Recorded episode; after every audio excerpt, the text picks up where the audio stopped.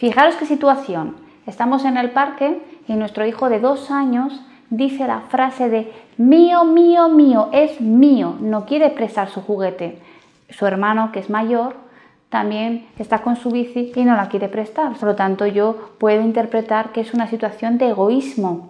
Mis hijos son egoístas. El de 2 no quiere compartir, dice mío, mío, mío. Y el de 6 y el de 8 tampoco quiere compartir, dice que es su bici. No hemos venido al parque para no compartir y ser egoístas, que es como yo lo estoy etiquetando por cómo estoy interpretando la situación. Eh, ante situaciones como estas, generalmente la interpretación que yo hago de lo que estoy viendo es lo que me va a pasar a jugar una mala pasada porque acabaré etiquetando, acabaré exigiendo que hagan algo para lo que todavía no están preparados y encima les haré sentir culpables por ese comportamiento. Les diré que ser egoístas no es bueno.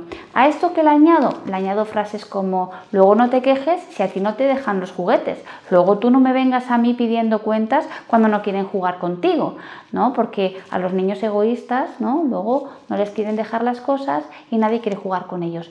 Si te das cuenta, cuando estamos mediando ante una situación como esta, acabamos entrando en el área afectiva.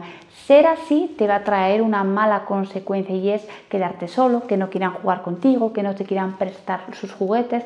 Por lo tanto, te conviene dar, compartir para que también te compartan a ti.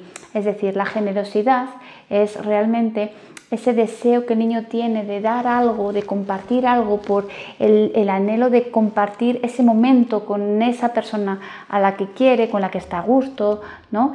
Pero el obligar a, entregar algo, a compartir algo solo porque de no hacerlo no van a darte a ti, realmente es no entender lo que es la generosidad como un valor social importante para las interacciones, para las relaciones, para la convivencia escolar, familiar y social en general.